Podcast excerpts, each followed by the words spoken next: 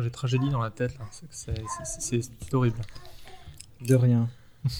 Salaud C'est tu te caches, enculé euh, Donc, Astos Astos, tu te caches. ok, je vais aussi me servir à boire parce que sinon. Reste là, bonhomme, reste là. Non, on va pas triturer les fils, s'il te plaît. Pas jouer avec la porte, c'est bien. Ou avec la litière du chat, c'est bien aussi. Euh,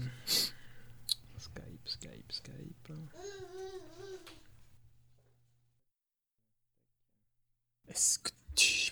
Ah, c'est chiant. Je te déteste. Moi, quand j'ai une musique en tête, je me pense toujours à la musique de la maison des poupées à Disneyland. Ouais, moi ça marche pas. Ouais. Je la trouve pas assez agaçante. Ah, je trouve que c'est assez, euh, assez coriace. Patrick Sébastien, ça marche bien aussi. Les sardines.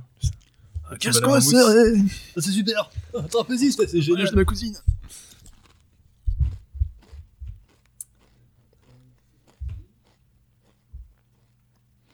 Il va pas falloir que je fasse crunch-crunch devant le micro. Vous vous rappelez?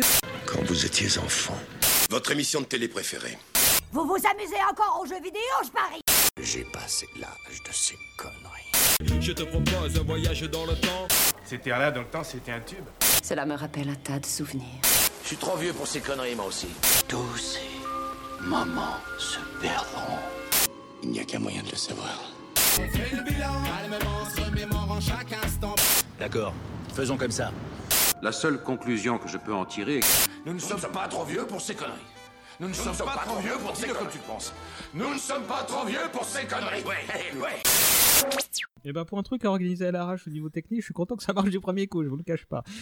Hello tout le monde, vous écoutez le 32e numéro... Merde, 32e 33, voilà, voilà, c'est- Voilà. voilà comment foirer son début de saison. Super. Vous écoutez le 33e numéro d'On n'est pas trop vieux pour ces conneries, celui-là même qui ouvre bah, la quatrième saison du podcast.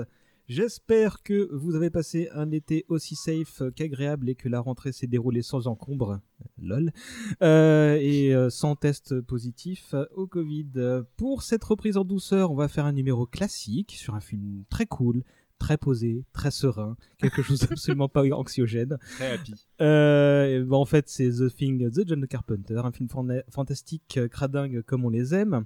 Et je crois même que c'est la première fois qu'on saute à pieds joints dans le genre de l'horreur euh, depuis les débuts du podcast. Il me semble bien. Euh, donc, ah non, on a, écoutez, bah, on, a avait, fait Alien. on avait fait Ouais, Alien X-Files. X-Files en quelque sorte. et X-Files, et donc pas du tout. Et on avait fait euh, Thriller avec de Michael Jackson dans un genre vrai. différent. Donc, ouais, bon, en fait, c'est Et pas les- du tout la première. Et, et les talons noirs, évidemment.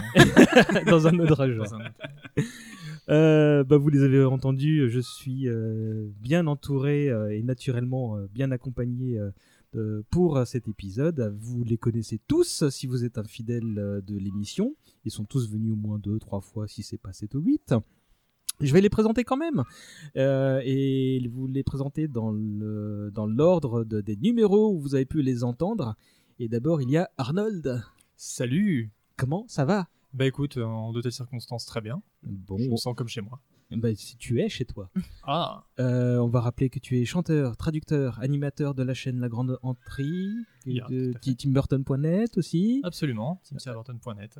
Euh, J'oublie forcément quelques casquettes. Euh, non, là je pense qu'on est, on est pas trop mal. ça, ça me semble concis, précis.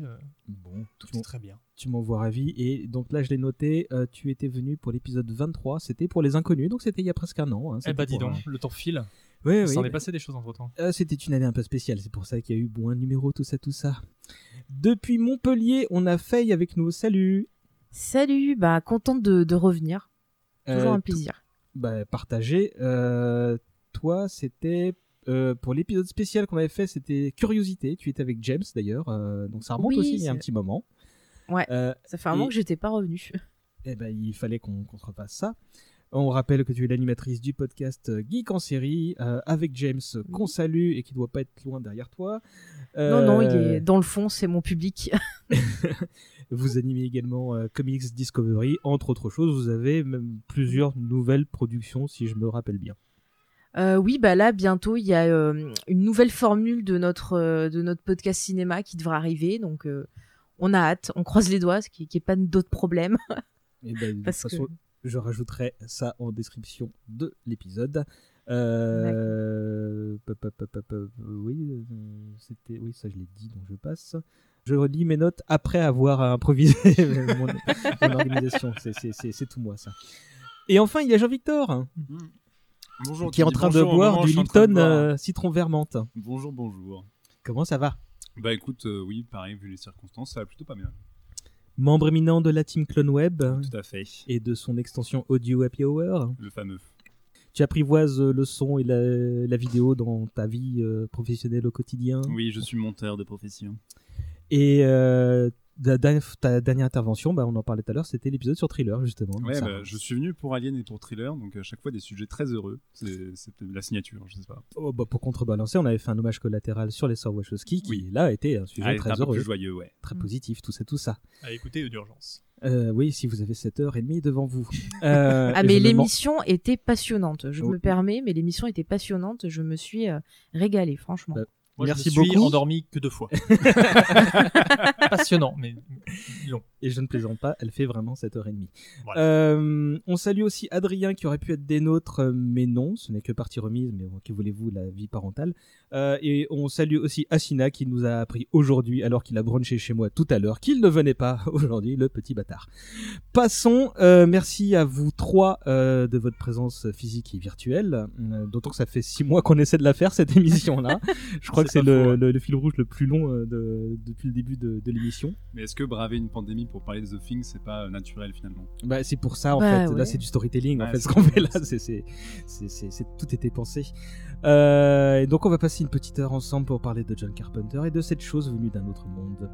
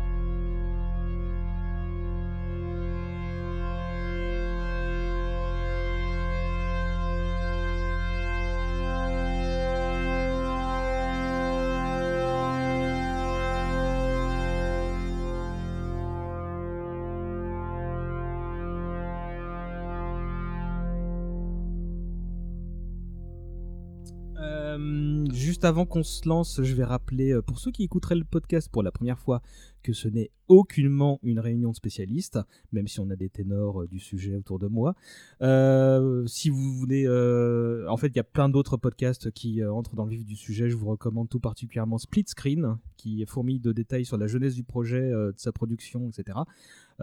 Ça vaut pour leur épisode de, de- sur The Thing comme sur tout plein d'autres choses. Euh, de notre côté, on va essayer d'expliquer quel impact a eu cette œuvre pour nous et en quoi elle est importante encore aujourd'hui. Euh, bref, c'est une petite Madeleine de Proust euh, sous forme audio qu'on va vous livrer. Et euh, j'ai évité le petit rototo là. Voilà. Ah, mais si tu le dis, ça marche pas. ouais, mais ça se couperait. C'est bon, normalement, il n'est pas contaminé par la chose. Il rote, il a des. Euh, même si on va évidemment réintroduire le sujet euh, tout de suite. Donc avant que je lance le chrono, euh, qui veut bien euh, présenter en quelques mots euh, The Thing, nous dire d'où vient cette, d'où vient l'idée originale? Oh, Bah tiens, Arnold, ça fait un moment qu'on t'a pas eu. Eh bien, euh, c'est le sixième film euh, de John Carpenter, si on compte euh, Dark Star, son premier sujet d'étude qu'il a fait quand il était jeune, qui est euh, en quelque sorte le remake d'un film qui s'appelle La chose d'un autre monde, Howard Hawks et euh, de Christian Ninby, si je dis pas de bêtises, qui est sorti en 1951 et qui lui-même était l'adaptation d'un livre de John Campbell, W. Campbell, qui s'appelle euh, tout simplement The Thing. En France, je crois que c'était sorti sous le titre La bête d'un autre monde. Le livre bientôt réédité chez Le Bélial le 5 novo- novembre prochain dans une nouvelle traduction. Encore une fois, tout était calculé. Hein. Je- crois que, ce voilà. bon, en fait, c'est que du hasard complet. C'est hein, la- c'est Thing, c'est la fin d'année The Thing, quoi. Oui. Et, euh, et donc c'est un c'est un film très important pour John Carpenter parce que c'est euh, le remake d'un film qui fait partie de ses références euh, premières, d'un de ses, de ses premiers grands amours de cinéma, Ouais, c'est un, un de ses films préférés. ouais. un de ses films préférés. Et euh, c'est aussi paradoxalement un des plus gros échecs de sa carrière puisque le film sorti en 82 fera un échec euh, absolument retentissant qui euh, manque de le mettre au chômage et qui euh, là on est à 37 ans, 35, un peu plus de 35 ans de, de la sortie initiale du film, qui est aujourd'hui considéré comme un classique par absolument toutes les sphères, euh, cinéma, euh, pop culture, euh, en grande partie grâce à ses effets spéciaux euh, saisissants signés Rob Bottin, qui ont un peu euh, défini la génération des années 80 en termes de créatures d'effets spéciaux. C'est bien, t'as lu toutes les petites notes que j'avais. donc euh, je précise qu'il a fait ça sans aucune note, c'est assez spectaculaire en vrai. Ouais, ouais. Bon, mais il est spectaculaire. Tu veux rajouter quelque chose, Faye? Euh, ouais, bah, je rajouterais, euh, pour avoir vu des interviews de, de, John, Carpenter, je vais y arriver, qu'en fait, euh, maintenant, il a pas mal de recul sur le film parce qu'il disait qu'en fait, euh, à Hollywood, il y avait toujours ce côté, euh, on, on vous porte au pinacle et au bout d'un moment, paf, on vous descend. Et il disait que bah finalement, ce film-là, c'était le début où on l'avait un peu descendu et que finalement, en fait, il disait c'est le business et qu'il était content que maintenant, bah il y a des gens qui aiment son film et que ça lui suffisait et qui s'en fichait du reste, quoi, qui regardait pas euh, les analyses ou d'autres critiques qu'on pouvait encore faire. Vraiment, je trouvais que c'était plutôt euh, plutôt intéressant la façon dont il prenait. Jean-Victor, un truc à ajouter? Euh, bah, ça m'étonne parce que je sais qu'il y a eu aussi un moment où en fait il était assez cynique vis-à-vis de la réception euh, tardive Mm, du film en disant euh, il y a plein de, enfin pas mal de gens qui allaient le voir en disant ouais mec ce film c'est vraiment super etc. Et lui il disait bah c'est gentil mais en fait fallait le dire ça à l'époque et fallait l'aider un peu à l'époque Ouais. parce que en fait ça a été vraiment un tournage un tournant dans sa carrière dans le sens où c'était son premier Mhm. très très gros film de studio et en gros ça devait euh, ça devait être son tremplin pour Hollywood. Et Carpenter, Ouais. c'est toujours quelqu'un qui a voulu être, euh, qui a toujours visé une espèce de carrière. Bon, c'est un cinéaste très différent, mais un peu à la Spielberg. En fait, lui, il visait vraiment des très gros films. Et, euh, Mm. et The Thing, c'était son tremplin pour ça. Bon, il s'est pris Spielberg littéralement en face à ce moment-là, ce qui a, ce qui a fait Mm. que l'histoire n'est pas celle qu'il voulait. Mais, euh, mais il, a, il a quand même une période où il disait bon bah vous êtes gentil à kiffer The Thing, mais c'est un peu tard les mecs quoi. Mm, Non, mais c'est vrai qu'il avait cette période-là et puis avec la vieillesse, peut-être des fois tu La sagesse. tu vois des choses que tu avais pas. Ouais, Mm. voilà. hein. Puis après, il disait aussi que comme il voulait rester avec les, les studios, c'est pour ça qu'il a accepté après de faire euh, euh, ça avec Christine, alors que le Mm. projet ben l'intéressait pas plus que ça, mais c'était un moyen pour lui de rester en fait dans dans ce système jusqu'à qu'au bout d'un moment, il en ait marre quoi. Moi, c'est- je retiens beaucoup ça aussi, plutôt le côté Mm. cynique du personnage. euh, quand il, est, il est passé pas mal ces dernières années dans des, dans des podcasts, dans des, dans des émissions. euh, Ouais, puis il a reçu, droit à euh, des il a, il il reçu tout. ouais, Ouais. une masterclass à Cannes où il a reçu le carrosse d'or. Et effectivement, moi, je trouve qu'il en parle plutôt avec cynisme maintenant euh, de, de- de- du succès euh, à, à rebours de, de The Thing. C'est plutôt ce qu'il en ressort. Quoi. Ça reste un de ses films préférés quand on, lui, on lui en parle. Il dit que c'est un de ses, un de ses, de ses grands moments de carrière, mais j'ai l'impression que Ouais. le, le fait que ça vienne si tard le. Ouais, je pense qu'il Il est à la fois il a la reconnaissance critique qui fait qu'il se dit bon c'est Mm. cool je suis reconnu quand même comme un metteur en scène important mais effectivement il a un petit peu euh, acariade vis-à-vis de sa Mm. carrière et du fait que bah, c'était un rendez-vous Mm. manqué avec Ouais, le Il y a tout- quoi. toute une carrière alternative Ouais. qui aurait pu se, se forger autour du personnage à partir du moment où le film aurait marché, ce qui n'a pas été le cas. Bah Euh, écoutez, moi je sais que j'avais vu ça sur une interview pour euh, OCS. Ils avaient fait un petit, euh, vous savez, une petite série de documentaires sur les réalisateurs des années 80. Et c'est là que j'avais vu justement cette déclaration-là sur The Thing. Et il disait que ce qui lui avait plu sur le tournage, c'est qu'il avait pu énormément expérimenter. Comme les acteurs qui étaient engagés, c'était des gens qui connaissaient bien leur métier, qui étaient euh, investis, ils pouvaient ne pas trop se, se focaliser sur eux et expérimenter plein de choses euh, ben, du point de vue des créatures, de la réalisation. euh, et du coup, il s'était éclaté à faire ça en fait. je, je rajoute mon petit grain de sel parce que je pense que vous avez tous raison parce que Carpenter il est aussi connu pour s'exprimer et dire le contraire de l'interview qu'il a pu faire euh, deux mois Ouais, avant. ouais, hein. ouais. Ouais, c'est pas Donc Ouais, en ouais. fait c'est c'est c'est c'est pas tout c'est pas normal. Hein. Ça dépend de s'il a, si on lui a signé un chèque entre temps. voilà. Bah, ça dépend de son humeur, écoutez. Des fois, il est content, des fois pas content. Voilà, c'est la il est vie. humain après tout Euh, bah, Faye, tu veux garder la parole et nous présenter un peu le pitch du film, euh, ce qui si, qui, qui, s'y passe dedans, euh, qu'est-ce que c'est? Eh ben, eh ben, écoutez, euh, on, on est dans un endroit où il fait très très froid. On a plein d'hommes enfermés comme ça dans une station de recherche. Et en fait, un jour, eh bien, ils voient un chien qui arrive, qui court vers eux, poursuivi par un hélicoptère. Et euh, apparemment, c'est des gens, euh, je crois que c'est des Norvégiens qui sont euh, dans une station un peu plus loin et ils se disent mais qu'est-ce qui se passe? Pourquoi, euh, ils poursuivent ce chien? Euh, Qu'est-ce qui se passe? Et du coup, ils vont mener l'enquête et ils s'aperçoivent ben, que tous- les Norvégiens sont morts. Il s'est passé quelque chose dans leur camp, mais ils savent pas quoi. Et ben, dans leur base, il va commencer à se passer des choses bizarres. Il y a une créature qui va bah, faire ami-ami avec les chiens et commencer un peu euh, à mettre euh, le bordel dans, leur joyeuse équipe. Et ça va monter ben, dans un dans un comment dire dans un match de virilité à savoir euh, mais qui qui c'est qui est méchant c'est moi le plus fort attention voilà Je vous résume pour essayer de pas vous faire peur, mais en vrai, c'est très, euh, Ouais, très mignon, anxiogène. C'est- C'est presque Voilà. mignon. ouais. J'aime bien le ami-ami avec les chiens. Ouais, ouais, tout est relatif. Bah oui, hein. c'est c'est quand même plus sympa que dire bon bah il leur fait des choses pas très sympathiques, il leur expose Ça des- vire un peu au hentai cette histoire. hein. Voilà, on va entrer dans le vif du sujet et lancer le chronomètre. Je rappelle qu'on a une heure pour débattre ensemble maximum et dès qu'on entendra le gong, on tâchera de terminer gentiment. Attention, je change d'onglet et j'appuie, c'est parti.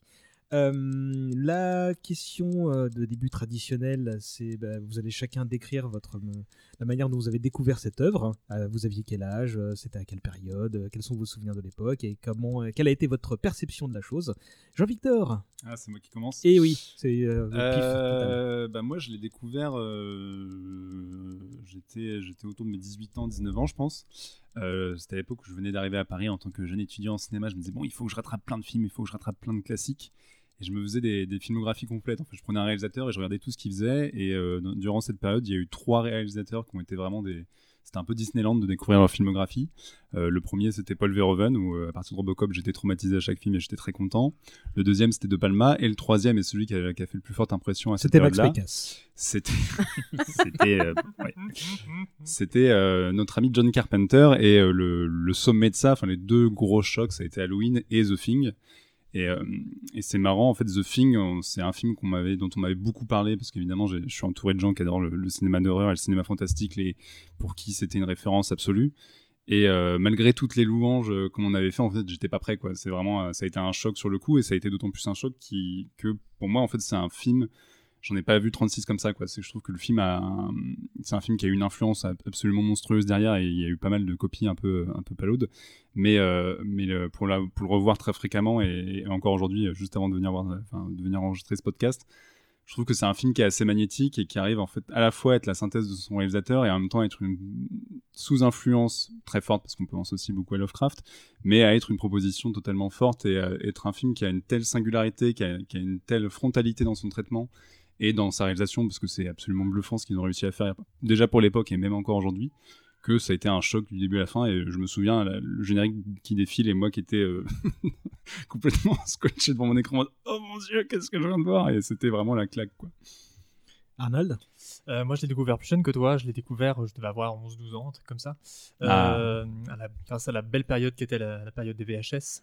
Euh, je l'ai découvert chez mon cousin euh, qui, qui avait euh, avec sa famille une belle armoire remplie de, remplie de films de, de- tout genre. hein. La, la dernière, la toute dernière étagère, c'était les films que les jeunes n'avaient pas le droit de voir. Y compris, L'étagère y interdite. compris- y compris les Max Pécasse, bien évidemment, Monsieur Bastos. Et parmi lesquels il y avait The Thing. Et bien évidemment, mon, mon cousin l'avait déjà vu en, en scred sur le magnétoscope familial. Et en fait, il m'a dit il faut que tu regardes The Thing, c'est génial, il y a des monstres super chelous. et. Il était plus âgé que toi même Non, non, il avait mon âge, complètement mon âge. Et il m'a dit euh, c'est- c'est c'est trop ouf. Et on, aime- on était déjà à fond dans le, dans le cinéma d'horreur. Et étant déjà le, le curieux que j'étais, j'ai, euh, je lui ai emprunté la cassette. Et, euh, et ça a été un, un- un- un moment extraordinaire euh, de, de découverte, euh, d'effets spéciaux. J'avais déjà vu des films qui ressemblaient à ça avant. J'avais déjà vu un, un Sous the Thing qui s'appelait Léviathan, qui m'avait hyper Mm. traumatisé, qui n'est pas, un- pas si bon film que ça, bah, avec, euh, avec Peter Weller de, de Robocop d'ailleurs. Et, euh, et à partir de ce moment-là, j'ai voulu savoir absolument qui avait fait ce film, et j'ai vu sur la, la jaquette que c'était John Carpenter. C'était un nom que je connaissais déjà, parce qu'un de mes films d'enfance, alors attention, accrochez-vous, un de mes films d'enfance, c'était Christine, qui est quand même pas un film pour les enfants, que, que mes frangins m'avaient Ça beaucoup. explique bien des que choses. m'avaient- Parce que j'adorais les voitures quand j'étais petit. que, que mes frangins m'avaient beaucoup fait regarder et euh, qui me faisait peur mais qui me fascinait en même temps. Ça fait partie de ces petites Mhm. madeleines de Proust euh, fantastiques de mon enfance. Et puis à partir de ce moment-là, John Carpenter, je les, je les ai tous saignés. quoi. J'allais au vidéoclub pour, pour louer Halloween, pour, euh, tous les voir. quoi. Et c'est devenu un de mes réalisateurs fétiches à partir de ce moment-là. Donc euh, du film en lui-même, j'étais déjà assez en âge de comprendre ce que c'était que des effets spéciaux, comment c'était foutu.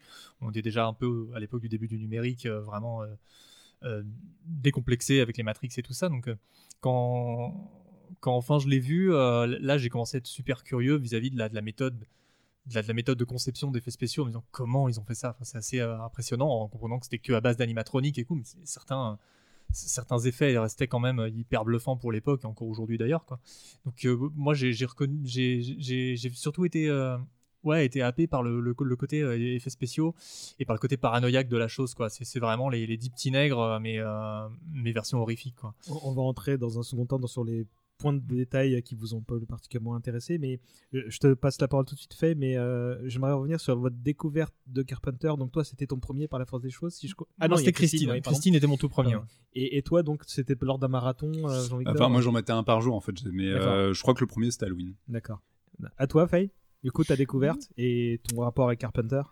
Ouais, eh ben euh, moi j'ai découvert le film, je devais avoir à peu près 13 ans. Et euh, bah comme toutes les bonnes choses, c'est mon, père qui me l'a fait dé- découvrir. Et euh, j'avais, enfin il avait commencé à me faire découvrir Carpenter, donc j'avais vu avant euh, New York 97 et Jack Burton. Alors déjà, ça avait fait naître mon amour pour Kurt Russell. Et là, euh, The Thing, ça, ça a arrangé encore plus les choses. Hein. Et puis euh, vraiment, mais ce, ce film, ça m'a rendu euh, bah, également complètement amoureuse du style de Carpenter. Ça a été une vraie vraie claque. Euh, j'ai déjà j'adorais tout ce qui était monstre et tout, et j'ai été complètement fascinée ben, parce que le film proposait euh, tout tout ce, ce travail sur bah, les corps déformés, euh, sur bah, les attaques. euh, le j'étais scotchée par le maquillage, les animatroniques. Enfin vraiment j'étais hypnotisée.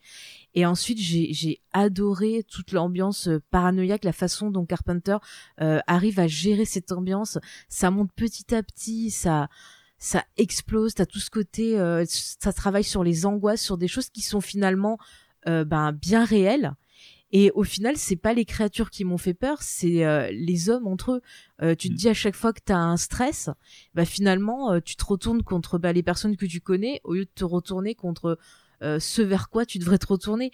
Et ça m'avait, et moi qui suis quelqu'un de très angoissé, en fait, euh, je me suis retrouvée totalement dans le film. Je me suis dit, mais oui, c'est moi avec mes angoisses. Et je suis restée, mais scotchée du début à la fin. Et c'est là que, ben ouais, Carpenter, c'est vraiment devenu euh, un de mes réalisateurs préférés. C'est même mon réalisateur préféré. Et plus je vieillis, plus il prend une importance sur moi à chaque fois que je revois ses films. Ça m'inspire pour énormément de choses. Quant à moi, euh, je l'ai découvert un peu sur le tard. Alors je dis sur le tard, mais je devais avoir 18-19 ans.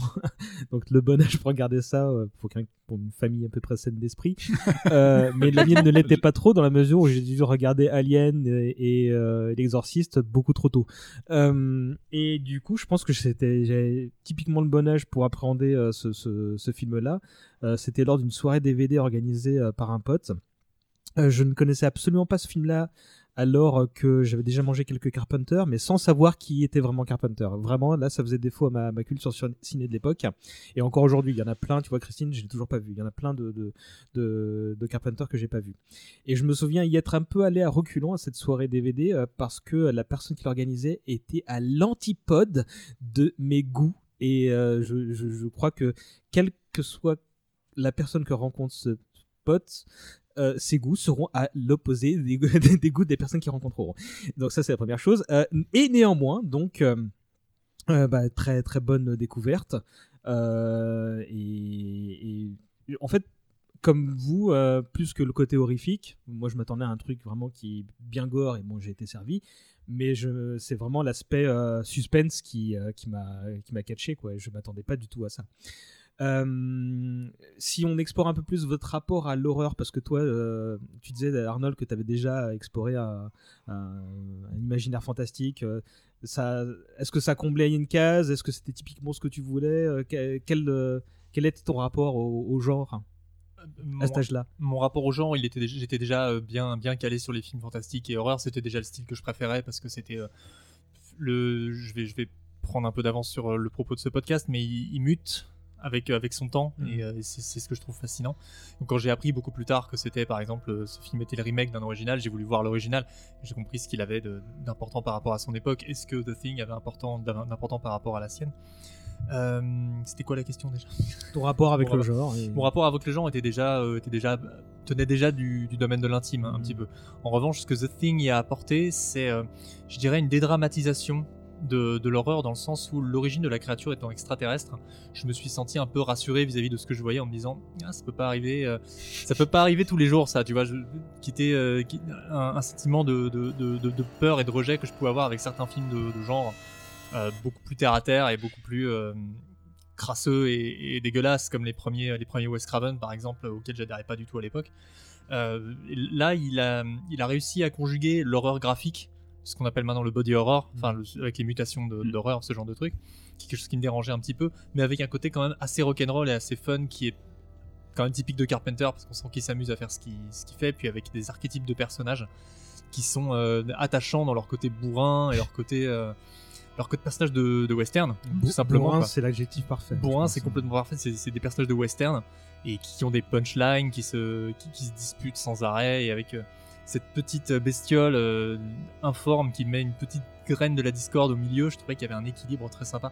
Donc, je crois que ça a apporté vraiment un équilibre entre l'horreur et le fun dont j'avais pas forcément conscience avant et qui fait que j'ai fait tourner la VHS en boucle.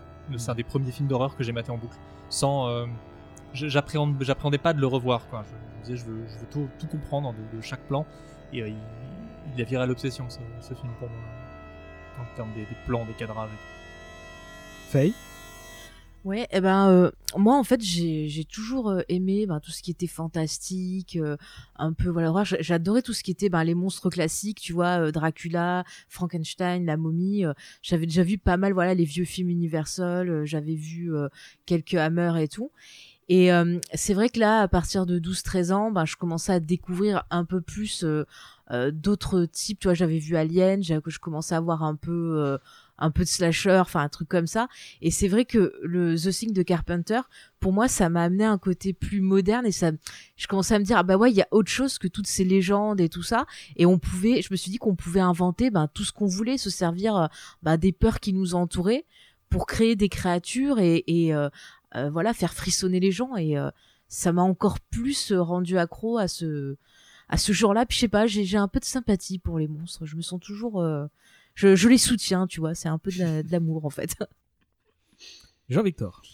Euh, moi, ça s'est posé un peu comme un monolithe dans le dans l'écriture. En fait, je me suis dit, tu peux faire euh, du cinéma d'horreur très graphique et, et qui t'en colle vraiment plein la gueule, et en même temps être super rigoureux sur ton sur tes personnages et avoir un sous-texte, euh, je sais pas si c'est philosophique, métaphysique ou quoi, mais où fondamentalement tu parles de l'humain parce qu'on a beau avoir ce, ce- cette chose, euh, cette entité venue d'ailleurs.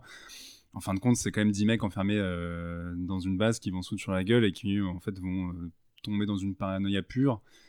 Et c'est ouais, juste le grain de sable qui, fout la merde et où tu te dis, bah finalement, en fait, ces mecs-là se connaîtront jamais à 100%. Et euh, je trouve que le, fantastique a vraiment une portée métaphorique là-dedans qui rend le film en fait passionnant d'un point de vue humain et pas juste, oui, tu y vas pour voir un gros monstre et t'es évidemment servi.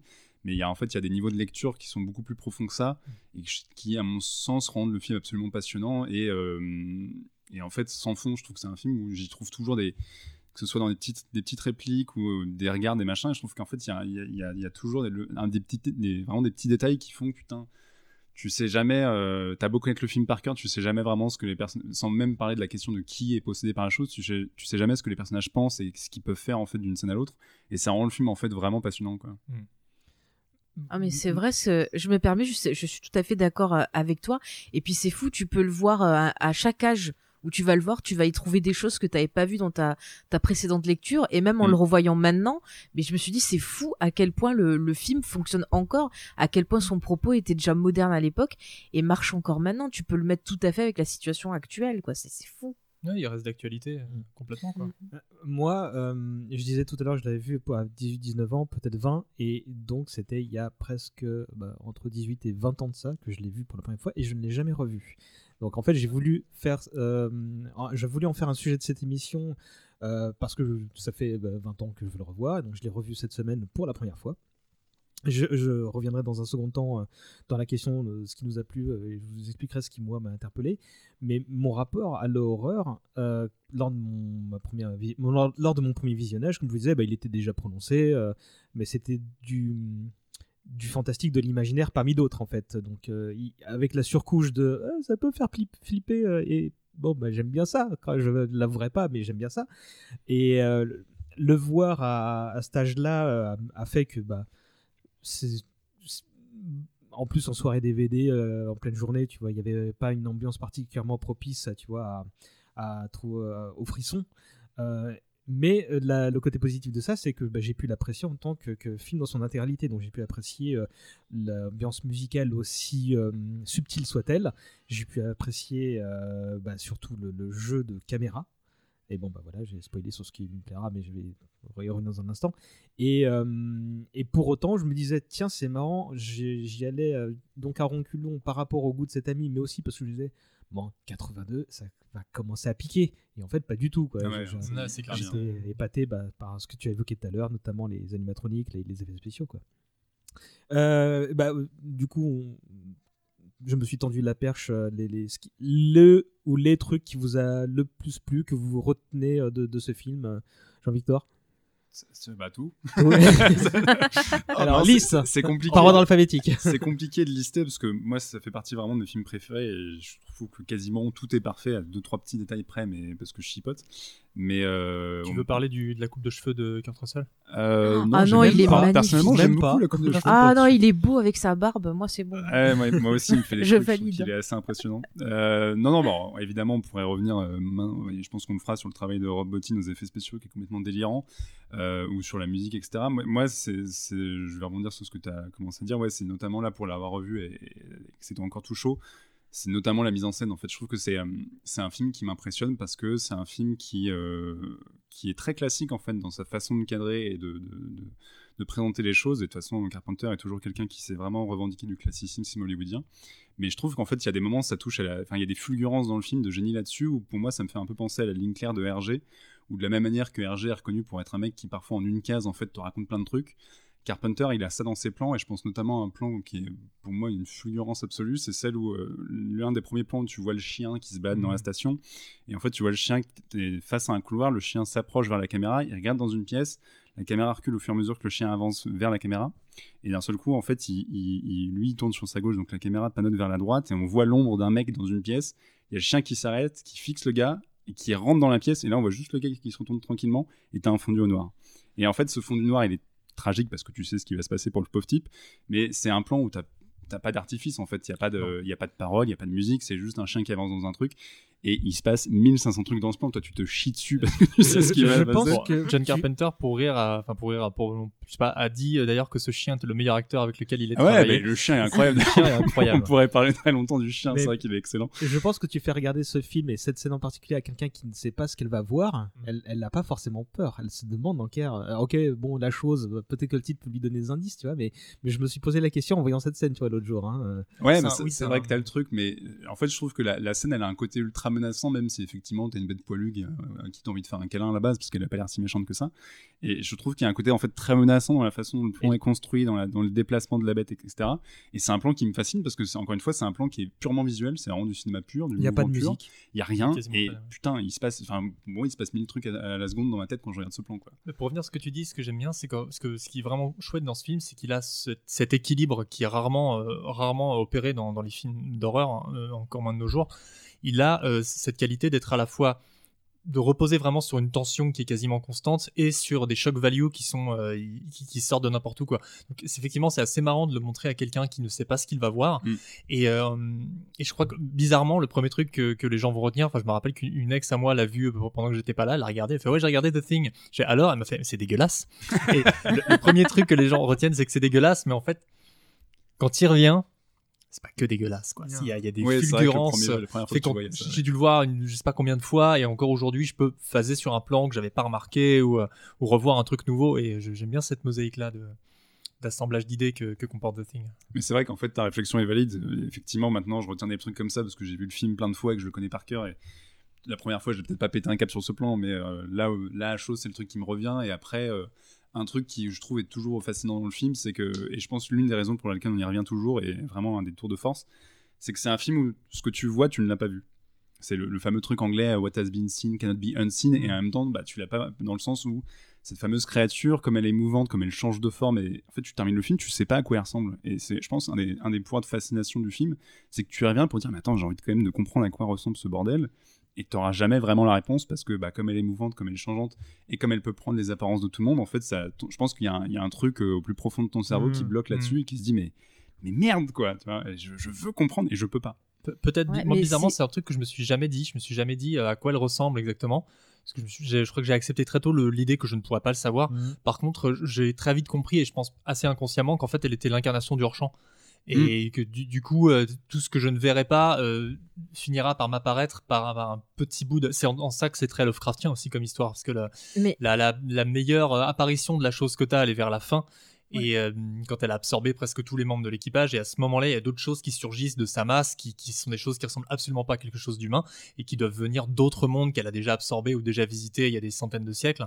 Et euh, là t'as un petit aperçu de- du, du truc et qui fait que tu, tu pourrais devenir fou comme, euh, que- comme les personnages dans les, Hmm. les trucs de Lovecraft, sauf qu'en fait, euh, tu, tu, tu deviens pas fou en sortant de là parce que Kurt Russell est là au milieu, en fait, tu lui fais fuck you! Et, et plutôt que de plonger dans la Et folie en- comme un héros Lovecraftien, euh, il balance un, un truc de dynamite. donc- J'adore Carpenter, Mais- qu'est-ce que je vous dise d'autre? Oui. Faye, vas-y. Euh, mais oui, excusez-moi. Euh, en Non, non, fait, au aussi- ouais. le- c'est En fait, qui moi, parce que c'est plus facile pour nous de, se, de Ouais, réagir à j'essa- l'instant mais. C'est ça, j'essaye de pas trop couper, mais euh, c'est pas facile. Non, en fait, ce que je voulais dire, ce que j'ai aimé aussi sur le, la réalisation, c'est que pour moi, je trouve qu'il met vraiment euh, bien euh, en image l'angoisse. C'est-à-dire que euh, on va avoir cette sensation où on est comme dans un labyrinthe. Avec la caméra, on a l'impression d'être comme dans un labyrinthe dans cette station. On se sent pris au piège. On a des fois des, des, des moments où on va avoir l'impression d'être complètement euh, pris dans un étau, que les murs se referment. Et c'est exactement euh, ce qu'on ressent quand on a une crise d'angoisse. On se sent pris au piège, on a l'impression qu'on va étouffer. Et le moindre petit truc euh, ben, qui va nous, nous rajouter, euh, je sais pas, la moindre petite menace qui va venir autour de nous, ça va rajouter encore à tout ça. Et, et on va encore plus exploser. Et là, on retrouve ça ben, justement dans les personnages qui vont péter un câble, qui vont être parano, parce que justement, c'est l'énervement, c'est cette panique qui vient et qu'on n'arrive pas à contrôler. Et le fait qu'on qu'on voit pas ben, justement cette créature, qu'on sait pas exactement ce qu'elle est, pour moi, c'est aussi un peu ben, euh, ce que Carpenter parle, c'est-à-dire que c'est un peu aussi quelque part une critique de la société, mais aussi une peur euh, de son évolution, c'est-à-dire qu'on sait pas ce qui va arriver, on sait pas euh, ben, com- comment on va finir. Et du coup bah on a ce stress on a ce stress là de pas comprendre les choses. Et c'est vrai que si on le met par exemple en contexte avec ben l'époque qu'on vit en ce moment euh, la créature pourrait représenter le, Covid pourrait représenter d'autres choses qui nous stressent. Et c'est vrai aussi que des fois quand on a tendance à être quelqu'un d'angoissé euh, souvent on n'arrive même pas à mettre euh, un, un nom, enfin à mettre un mot, un nom, un visage sur ce qui nous angoisse. Et du coup, le fait de pas comprendre ce qui nous angoisse, ça nous angoisse encore plus. Et je trouve que justement le, le film bah, ressort tous ces sentiments-là, parce que à aucun moment les persos ils arrivent à trouver du réconfort ou même à avoir un, un moment de souffle, parce qu'il y a toujours un moment où ils vont être prisonniers dans le cadre, où euh, on va entendre euh, la, la musique qui revient comme ça pour dire ah ouais tu crois que t'es calme, et ben regarde, euh, entends, euh, j'arrive. C'est un peu comme bah, par exemple les Dents de la Mer avec la musique qui nous disait ah bah tiens le requin arrive. Là on a la petite musique qui nous dit ah bah attends, et il y a tes il y a tes amis là qui vont peut-être te tuer, il y a la chose qui arrive, t'es pas tranquille du tout. Et à chaque fois ils trouvent toujours un moyen de nous rappeler que la menace est là. Et du coup on est totalement euh, angoissé, on respire qu'à la fin du film. Et encore la fin, euh, je vais pas spoiler pour les gens qui, qui auraient pas vu, mais la fin elle est extraordinaire. Parce que on a des, des, des personnages, on voit qui sont dans un état d'esprit euh, complètement désabusé, on sait pas ce qui va leur arriver. Et c'est génial. On a on a une fin qui change totalement de d'autres films de ce type-là. Et, et c'est fou parce qu'à la fin on se dit je veux respirer, mais finalement quand on arrête on se dit euh, mais non, enfin, est-ce que je peux vraiment respirer? Est-ce que je suis tranquille? Et, et c'est un génie. bah tiens, je vais le revoir. voilà, c'est ça. Je vais repartir au début où ils étaient 12. M- Moi, dans, dans, dans la réal, euh, je pense que le truc qui m'a le plus surpris au revisionnage il y a deux jours, c'est. euh, Il y en a trois, quatre peut-être, c'est les plans western. Où Mm. en gros, tu sais, euh, quand il y a notamment celui où tu as là, là, un des mecs qui a un scalpel qui cache dans sa manche et tu te dis, bon bah. Bien souvent, en fait, c'est justement pour faire croire qu'il va se passer un truc alors que pas du tout. hein. Mais euh, ces plans, enfin. Enfin, c'est très Sergio Leone, ça. Et tu te dis, mais euh, c'est c'est marrant ça. C'est Il veut l'utiliser. c'est- Pourquoi il l'utilise dans sa grammaire? Et bien souvent, c'est pour dire tu vas avoir la musique là, ça va te faire peur. Bah attends, je vais te faire peur avec un autre artifice aussi. Et en fait, bien souvent, bon, il y a juste une petite engueulade qui suit et c'est et ça part pas forcément en couille. Et euh, ça, ça m'a ça m'a bien fait délirer. Et euh, de toute façon, là, je pense qu'il faut qu'on en- tout de suite euh, qu'on qu'on mette les pieds dans le plat et qu'on parle des effets spéciaux parce que c'est clairement euh, le truc qui euh, bah, qui est exceptionnel encore aujourd'hui. Hein. Je, je, je, je- mis à part la scène où les chiens se font euh, entailliser, euh, qui, enfin, non, ça, ça me rappelle un peu, passe. tu sais, euh, histoire de fantôme chinois, des trucs comme ça, tu vois, cet effet-là. ouais, ouais. Mais Ouais, ouais. mis à part celui-là que, que je trouve un petit peu vieillot, tout le reste euh, me, me fait péter les plombs en fait. Bah, notamment toutes les scènes de... dans le labo où ils font des autopsies ou alors, le- Ah. ou alors il se fait bouffer par le ventre du truc. Ouais, Toutes ces la- c'est des moments de bravoure successifs qui sont fou. encore aujourd'hui. Mais les visages, les visages qui se déforment là, tu sais, t'as un moment, Ouais. euh, tu vois un visage qui hurle, tu sens la douleur du truc, alors que Ouais. ben c'est des, des animatroniques, c'est pas des vraies personnes qui souffrent, mais tu sens la douleur, ça te prend au trip. Enfin, c'est c'est c'est fou. Puis, puis je sais pas, mais je sais pas vous, mais moi qui adore tout ce qui est maquillage, effets spéciaux et tout, à chaque fois j'ai trop envie de toucher en fait. Je sais pas, j'ai trop envie de toucher pour voir les textures et tout. Enfin, ça me.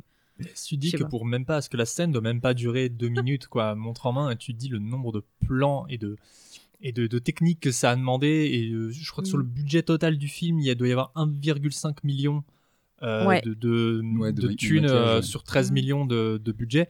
Pour l'époque, c'était énorme. Je crois que c'était le plus gros budget de, de, de creature feature de, de l'époque de, de films de monstres. Mm. Et, euh, et tu te dis le boulot que ça représente. Et puis justement cette scène où euh, je sais plus comment s'appelle ce personnage, mais qui euh, qui qui a la chose dans le ventre, euh, littéralement euh, avec le, le coup du défibrillateur. Euh, la tête qui s'arrache. C'est c'est enfin, c'est un, un système de poulie et de manivelle qui permet au truc de s'arracher. En fait, la première fois ils l'ont foiré apparemment, et il a Mhm. fallu recommencer. Et en fait, ça bouffe mais une, plus d'une journée de boulot de, de Ouais, ouais. refaire ça. Donc euh, quand, quand tu le foires, Ouais. tu le foires quoi. Aujourd'hui, les mecs, ils se poseraient pas la question, ils feraient ça en, effet numérique, en synthèse, et puis voilà. Donc moi, je trouve Mm. ça hyper impressionnant. Clair. euh, déjà, faut faire en, tête, en sorte que, que la tête s'arrache Mm. du, du truc, parce que là, la chose essaie de survivre. Faire en sorte que la tête s'arrache, faut faire en sorte qu'elle se transforme en araignée sur le sol, euh, qu'elle puisse se balader. Enfin, c'est, fou, quoi, le nombre de techniques qui coexistent dans un seul et même, euh, une seule et même scène, quoi. Et Ah, qui- c'est tout, tout est immonde. Et encore une fois, ce que j'adore, c'est que tout est immonde à voir. C'est un des trucs les plus dégueulasses que tu puisses t'imaginer dans ce film. Et c'est toujours, et c'est toujours désamorcé par, euh, Ouais, par- par une réplique. Enfin, euh, les, les mecs ont peur, ils jouent bien la, la peur, mais ils jouent aussi l'incrédulité. Donc là, il y a un personnage qui euh, s'appelle euh, Windows, je crois. Je crois que c'est Windows, qui est Ouais, un il peu y a le, Windows. qui est qui est un peu le, qui est un peu le gros connard de, de, de l'équipe. Et quand il voit la tête de son collègue se transformer en, en, en araignée, son, son réflexe, c'est de dire You gotta be shitting me. Et c'est c'est Oui, vraiment. quand ils se et- retournent, quand, quand t'as le plan où tu la vois Oui, qui ils se commence retournent, à ils se barrer derrière eux, Oui, et quand- eux, ils se retournent. Ils ouais. ont, ils ont le temps de se rendre, ils, ils ont, ils, sont, euh, la sur- ils ont la surprise, mais en même temps, nous aussi, on se dit, mais qu'est-ce que c'est que ce délire? Qu'est-ce que je suis en train de regarder? C'est quand même pas possible. En fait, quand ils se retournent, euh, t'as eu deux trois plans euh, successifs entre leur réaction par rapport à leur, leur pote qui vient de se faire cramer, à la créature qui Oui. pensait avoir leur pote qui vient de se faire tuer par la créature, la créature qui pensait avoir cramé, ils ont pas remarqué la tête qui se baladait, le spectateur la voit prendre forme, etc. Et tout ça, c'est c'est en escalier, et tu te dis Oui. bon bah elle va s'enfuir. Ah bah non en fait, et c'est presque comique en fait. Ouais, Et tout ça, ça incarne ouais. bien le propos du film, quoi. C'est parce que genre, je- je, te montre un gros truc dégueulasse, mais derrière, en, en loose day, je prépare, je prépare déjà un autre moyen de me dupliquer. C'est, c'est, c'est vraiment bien foutu. La, la scène d'ailleurs, elle a été reprise quasiment euh, trait pour trait dans le deuxième chapitre de ça.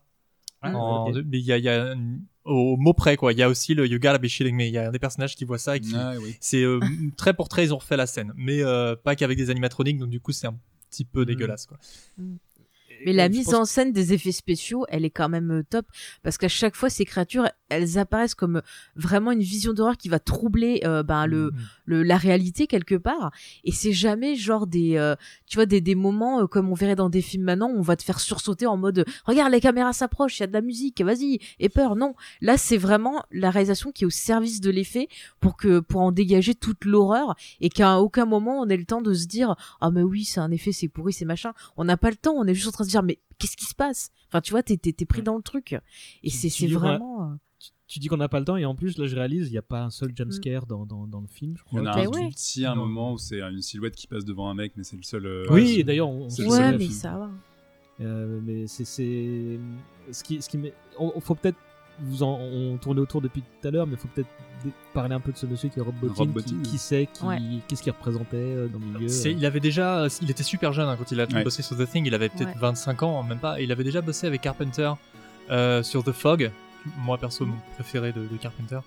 Euh, après, il a bossé pour Joe Dante. Il a bossé sur plein plein de trucs. Mais euh, je, je connais pas tout à fait son CV. Peut-être que toi, t'es un peu plus. euh, Bah, je sais qu'à l'époque, c'était quand même un mec qui était encore à moitié en train de faire ses preuves. Ouais, voilà. il- Parce qu'en face, t'avais Rick Baker et Stan Winston qui étaient les, les superstars euh, du maquillage. Et en fait, Rob Bottin, c'était quand même un pari de le foutre sur un truc aussi, euh, aussi énorme avec autant d'effets spéciaux et aussi compliqué à faire. Et le mec euh, a failli se buter à la tâche parce que je sais plus exactement combien de temps il a passé, mais en fait, il bossait dans un hangar dans lequel il dormait avec toutes les créatures qu'il faisait. Et je crois Mm. qu'il se nourrissait que de barres énergétiques, un truc comme ça. Et en fait, C'est ça, et de soda, il me semble, euh, ils disent en pareil dans Speed Screen.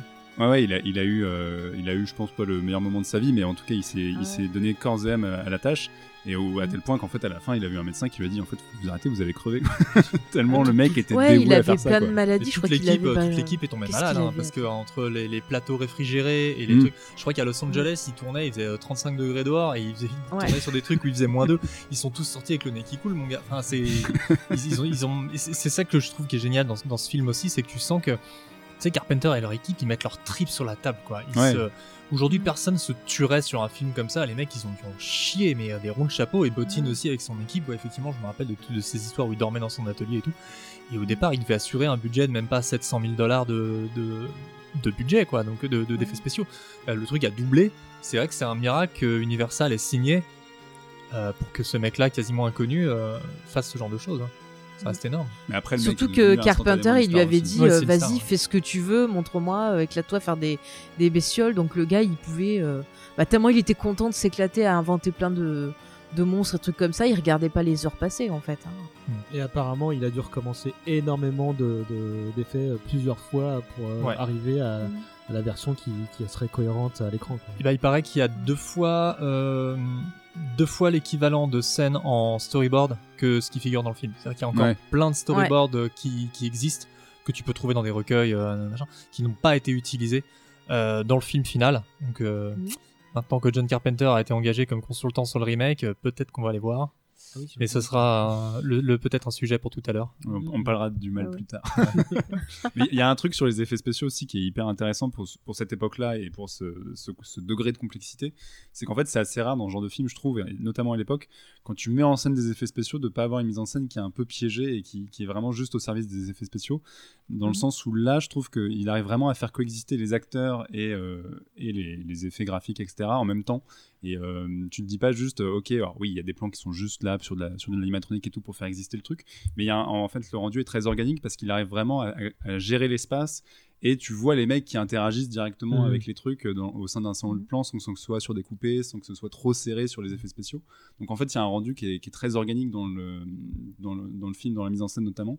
Et ça, c'est un truc qui fait que notamment que le film vieillit aussi bien, c'est que tu te dis pas juste attention, il y a une transformation, et là t'as juste un plan sur la transformation. Non, tu Mhm. vois les mecs avec la transformation à côté et il arrive à faire exister tout ça dans le même espace. Quoi. Un mec, un mec Ouais. qui est super essentiel, euh, je, je dis ça, euh, dont on parle pas beaucoup, c'est Dean Cudney, qui est le, Le chef, chef op. opérateur, qui est le, le chef opérateur du film, qui a fait un, enfin c'était carrément le binôme de Carpenter sur ce truc-là, et sur beaucoup de ses films, mais je crois que c'est surtout sur celui-là qu'il a tué le game. Je pense qu'il a été d'une grande aide pour euh, que toute cette homogénéité, enfin tout ce truc-là devienne un peu homogène, quoi. Mm. Il est, il est très Ouais. très bon bonhomme. Tu veux rajouter un truc, Faye? Euh, non, non, euh, ils ont tout, tout dit ce qu'il fallait. Parce que euh, tu viens de dire, Jean-Victor, que, que le, le- bien souvent, c'est surtout aujourd'hui, c'est les acteurs qui doivent être au service des effets spéciaux, et là, on a clairement l'impression que c'est l'inverse en fait. Mm. Mm. Alors que euh, pour une bonne partie d'entre eux, de ce que j'ai pu euh, savoir, bah, les effets spéciaux étaient pas finalisés, ils les ont tournés après le, le, le tournage principal, et donc bien souvent les acteurs ont dû euh, euh, Ils ont tourné devant une poubelle. Alors j'ai revu, toujours dans la même interview de Carpenter, il a dit ah bah des fois je filmais les acteurs qui regardaient une poubelle, bah c'était super et euh, ils bossaient bien et tout et ça allait vite. Le mec genre pff, il en a rien à foutre. Ouais, Même, par- il y a ça m'a des- trop il y a des fait mecs rire. chevronnés dans le casting. Hein. Ah ouais, non, ouais. mais le, le- c'est dire qu'en fait, je pense que hum, ça, leur, leur degré de de- d'implication, euh, c'est une chose, mais je pense que bah, ils ont été très bien dirigés pour leur dire bon bah là, la, la créature, elle va faire ça, Mhm. tu vois. Donc à mon avis, euh, enfin, euh, voyant le résultat et bien qu'apparemment donc la moitié des, des scènes étaient euh, impliquant des effets Mhm. spéciaux pratiques euh, ont été tournées après le tournage des, des- des comédiens. Je pense que tu vois, c'est juste qu'on leur dit bon, attention, hein, ça va représenter tel truc, ça va être dégueulasse, euh, faut, faut regarder telle, tr- Mais- telle, telle direction. Donc, à mon avis. Je, euh, je crois qu'on leur a montré le, le storyboard de la scène pour les aider justement euh, à se, se visualiser la, la créature et ce qui se passait, il me semble. J'ai j'ai trouvé ça dans plusieurs articles, je sais pas si c'est vrai ou pas. Mais le résultat, c'est que c'est- tous ces, ces, ces grands monsieur bourrins qu'on a vus, qui ont tous du poil au torse et qui, euh, Ouais. et qui sont. C'est des bonhommes. Ouais, C'est ouais, je crois qu'ils sont tous euh, en train de frôler la, la masculinité toxique. Euh, c'est, c'est- bah, ils sont. Enfin, c'est peut-être le, pour moi ce qui ressort le plus du film, euh, c'est bah, le- le- l'aspect suspense où tu, tu- ils sont extrêmement crédibles en fait. Tu, Oui, carrément. tu Mm. t'es enfermé avec eux et tu te dis euh, bah je ferais pas beaucoup mieux qu'eux hein. Kurt Russell sort un petit peu du lot parce qu'il garde la tête froide mais tu vois qu'il euh, a son regard qui qui bah, qui pète les plombs comme tout le monde en Ouais, fait hein, qui, qui Ah bah refuse de croire ce qui se passe et euh, la, la scène qu'on a décrite tout à l'heure qui est moi mon moment préféré euh, enfin qui est la séquence préférée donc de Araignée. Ouais, enfin, tout ce- à partir du moment où il y a le défibrillateur qui Mm. tombe dans la chose, que la chose s'emballe, euh, euh, lance-flamme, araignée, euh, toute cette séquence-là, en fait, les acteurs, ils, ils y croient pas, en fait. Ils, ils atteignent. C'est c'est là que ça devient Lovecraftien dans le sens Mm. folie du terme, c'est que ils se disent Ouais. non mais c'est c'est pas possible et tu tu c'est presque risible, hein, Mm. mais en fait Mm. c'est c'est c'est juste bah, un- tellement impossible que, que qu'ils manifestent euh, ce- dans leur jeu d'acteur cette euh, impossibilité d'y croire en fait et donc je, ce, ce moment me rend dingue Ouais, je Ah, comprends. Ah ouais. Il y a un autre moment. euh, Ouais. ah, je sais pas, j'ai coupé quelqu'un, non? Non non, Non, Non, c'est bon. Il y a un autre moment que j'adore, c'est la scène où, euh, en fait, ils doivent tester le sang de chacun et ils doivent Ouais. mettre un coup de, de feu. Enfin, ils mettent une tige euh, qui est chauffée dans le, le Ouais. sang pour voir si c'est des créatures ou pas. Et je trouve que ouais. le jeu de regard des acteurs est excellent parce que genre, genre Kurt Russell quand il teste, euh, on voit à ses yeux, on sent que le mec, il en peut plus, il se méfie. Limite, il y a un peu de, pas de larmes, mais on voit qu'ils sont un peu humifiés, c'est humifié, humidifié Ah, ses il, a- yeux. il est à cran, lui, ouais. Oui. C'est ça, et puis il y en a d'autres qui ont des regards, genre qui regardent tout le monde euh, en mode panique. Enfin, je, je trouve que ça, ça fonctionne, mais hyper bien, et c'est encore une fois très crédible, tout- toutes les réactions de ces personnages. Vu t'as Keith David, moi, que j'adore. euh, Ouais, Keith David, Qui le regarde et qui dit, mais arrête tes conneries, ça marche pas mon truc. et Mais lui, lui, c'est le, c'est le, c'est le monolithe du, du cast. Il est génial, Keith Ouais. David aussi. euh. Mm. Il, euh, je crois que c'est juste avant que Kurt Russell, en fait, se, se perd à un moment. Macready est, est sorti, personne sait où il est. Mm. Et quand il revient, il est, il est couvert de neige, il est à moitié fou. euh, donc tu as l'impression que la peur lui a fait blanchir les cheveux et qu'il a, il a Mm. cette phrase qui, qui est ouf et qui dit, euh, moi, je sais qui je suis, mais vous, je sais pas qui vous êtes. Mm. Et euh, tu, tu, tu vois un peu un petit degré de folie chez ce perso, mais euh, c'est que Kurt Russell, il a un regard tellement euh, sais, perçant Ah, de et pénétrant que euh, quand effecti- effectivement il fait cette scène de- du, du- des tests, c'est lui, c'est lui le maître à bord, quoi. C'est genre, euh, je vous saucissonne Mm. tous et puis euh, chacun son tour. mais c'est pas parce qu'il est plus saint d'esprit que les autres c'est qu'il a juste la pas- chance d'être libre en fait Il Ouais. de- de- Puis c'est surtout qu'il les a menacés avec de la dynamite et une arme juste avant. C'est une bonne raison de se Il y, a, calmer. il y a encore, il y a encore des restes de Snake Plissken chez lui au moment où il tourne ce truc-là. hein. Bah, écoutez, c'est pour ça que, moi, moi, il me que dit tu fais le test, euh, je dis oui direct, il n'y a pas de problème. hein, ouais ouais ouais Prends mon Ah, sang, Kurt. Prends faut, être bordel. poli un Mais peu. tu vois, hein.